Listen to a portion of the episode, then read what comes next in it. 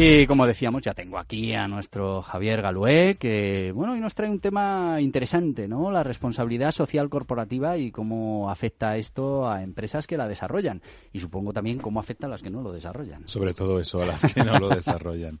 Y es que se me ocurrió porque tengo una compañera que trabaja algunos proyectos conmigo y me dijo, oye Javier, es que tengo un cliente que eh, bueno, trabaja en una empresa que produce con químicos y esto, y tuvieron un problema porque crearon un, pequeño desastre ambiental y eh, me dijeron que querían crear una cierta campaña de responsabilidad corporativa para, entre comillas, lavar la cara de la empresa ante ese hecho, ¿no? Y claro, se me ocurrió que, vamos a ver, la responsabilidad social corporativa no es para lavar la cara de la empresa por supuesto que sirve, pero no es para eso. No ese no tiene que ser el fin. No, no, por supuesto que no. Por, eh, sirve. Al ayuda. Si has hecho los deberes, te ayuda. Claro, no. De hecho, te blinda ante muchas cosas, tu reputación, etcétera, pero que no es eso. La pero, pero eso de pensar a tan largo plazo, eso pues para tenemos muchos que empresarios... cambiar, tenemos que cambiar porque esas cosas se crean muy lento, pero se destruyen en un segundo. La reputación se te destruye con esto, con un vertido de un químico en un riachuelo de un pueblo,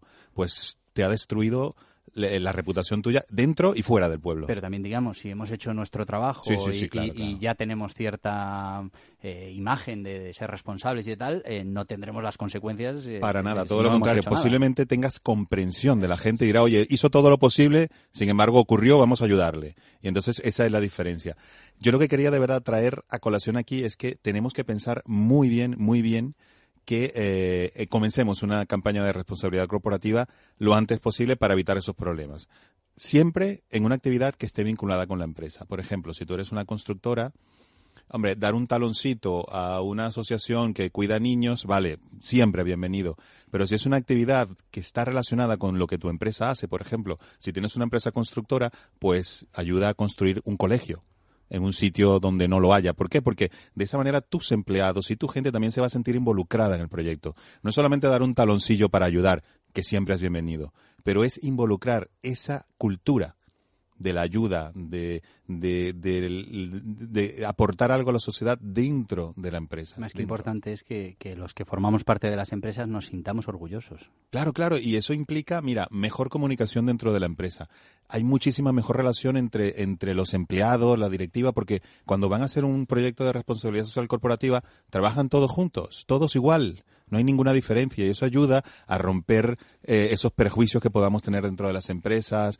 Y no solo eso, sino que te sientes parte de algo positivo, te sientes parte de un grupo de personas que ayuda. Y eso a nivel emocional es sumamente importante para que la gente colabore y se sienta con mayor compromiso con la empresa. Que, que, que no sea solo como, como un, un hecho para hacerte publicidad, ¿no? O para, o para que te, se, te relacione con algo super guay, ¿no? Como se dice, sino que, hombre, no, que, algo, que sea algo que esté dentro de la cultura empresarial y que ayude, ayude realmente a la gente. Quiero decir, no hacerlo por el paripé, sino que al final haya gente beneficiada con eso. Lo que pasa es que lo que me propones hoy me parece altamente complicado para muchas empresas, el tener esa capacidad de, visión ¿no? y, luego el, hacer las cosas por la razón eh, correcta. Yo tengo una lista aquí de 76 ventajas, lo que pasa es que no tenemos tiempo para decírtelas todas, pero si un directivo supiera cuáles son las ventajas, te apuesto no habría a duda. que es que no tendría duda porque son económicas, financieras, de todo tipo, de todo tipo. Pues ya sabéis, amigos, hay que trabajar esa política empresarial.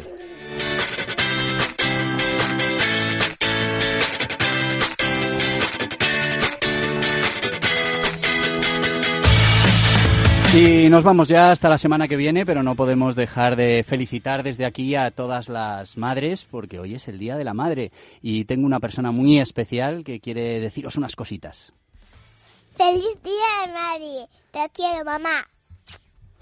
Bueno, pues este es eh, Nicolás, este es eh, uno de los proyectos más ambiciosos de mi vida y bueno, pues desde aquí desear feliz Día de la Madre a todas las madres y recordaros que cada domingo de 7 a 8 de la mañana aquí en Es Radio, El Mundo Emprende.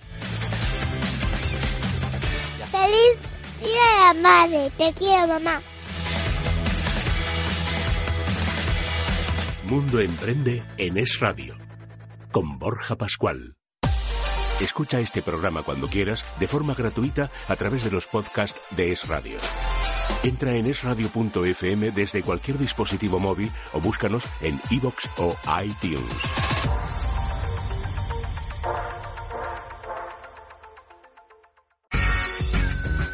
Es Radio.